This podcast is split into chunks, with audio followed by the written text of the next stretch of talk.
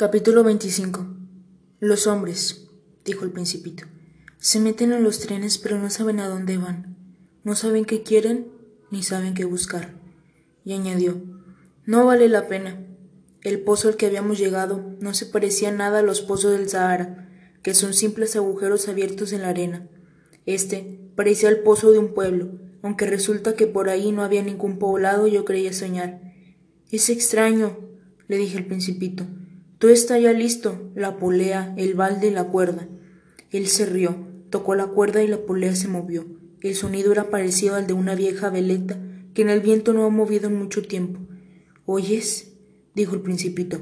Hemos despertado el pozo y ahora canta. No quería que el principito hiciera el menor esfuerzo y le dije Déjame hacerlo, es pesado para ti. Lentamente subí el cubo hasta el brocal, lo asenté dejándolo firme en el borde. Aún Oía el canto de la polea y en el agua se reflejaba el sol. Tengo sed de esta agua, dijo complacido el principito. Dame de beber. Entonces comprendí lo que él había buscado. Levanté el balde hacia sus labios, bebió con los ojos cerrados. El espectáculo era bello como un día de fiesta. Aquella agua era algo más que un alimento. Había nacido del caminar bajo las estrellas, del canto de la polea, del esfuerzo de mis brazos. Era como un regalo para el corazón. Cuando yo era niño, las luces del árbol de Navidad, la música de la misa de medianoche, la dulzura de las sonrisas daban su resplandor al regalo de Navidad que recibía. En tu tierra, dijo el principito, los hombres cultivan cinco mil rosas en un solo jardín y nunca encuentran lo que buscan.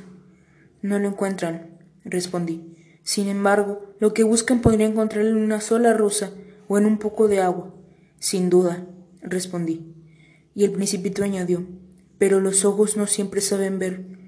Hay que buscar con el corazón. Yo ya había bebido con tanta sed y ya no tenía tanta sed. Me encontraba bien. La arena estaba color miel. Yo gozaba con esa armonía hasta sentirme dichoso. Sin embargo, percibí algo que me inquietaba.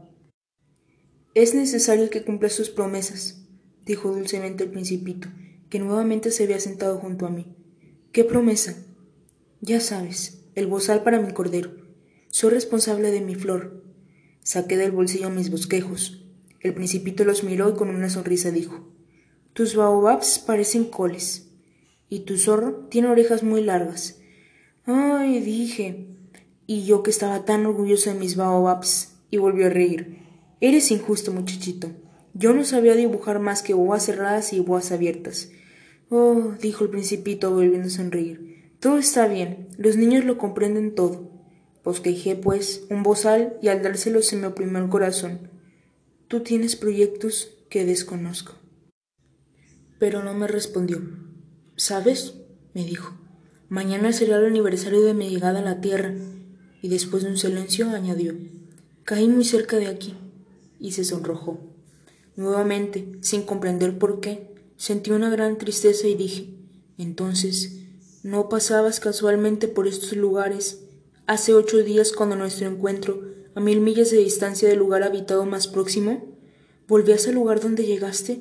¿Por el aniversario? El principito se ruborizó una vez más y no contestó, pero cuando uno se sonroja la respuesta es sí. Ah, le dije, temo. Pero me interrumpió. Ahora debes volver a trabajar. Debes terminar de reparar tu avión. Ve y regresa mañana por la tarde. Te espero aquí. Pero yo seguí tranquilo. Recordaba las palabras del zorro. Si uno se deja domesticar, corre el riesgo de llorar un poco.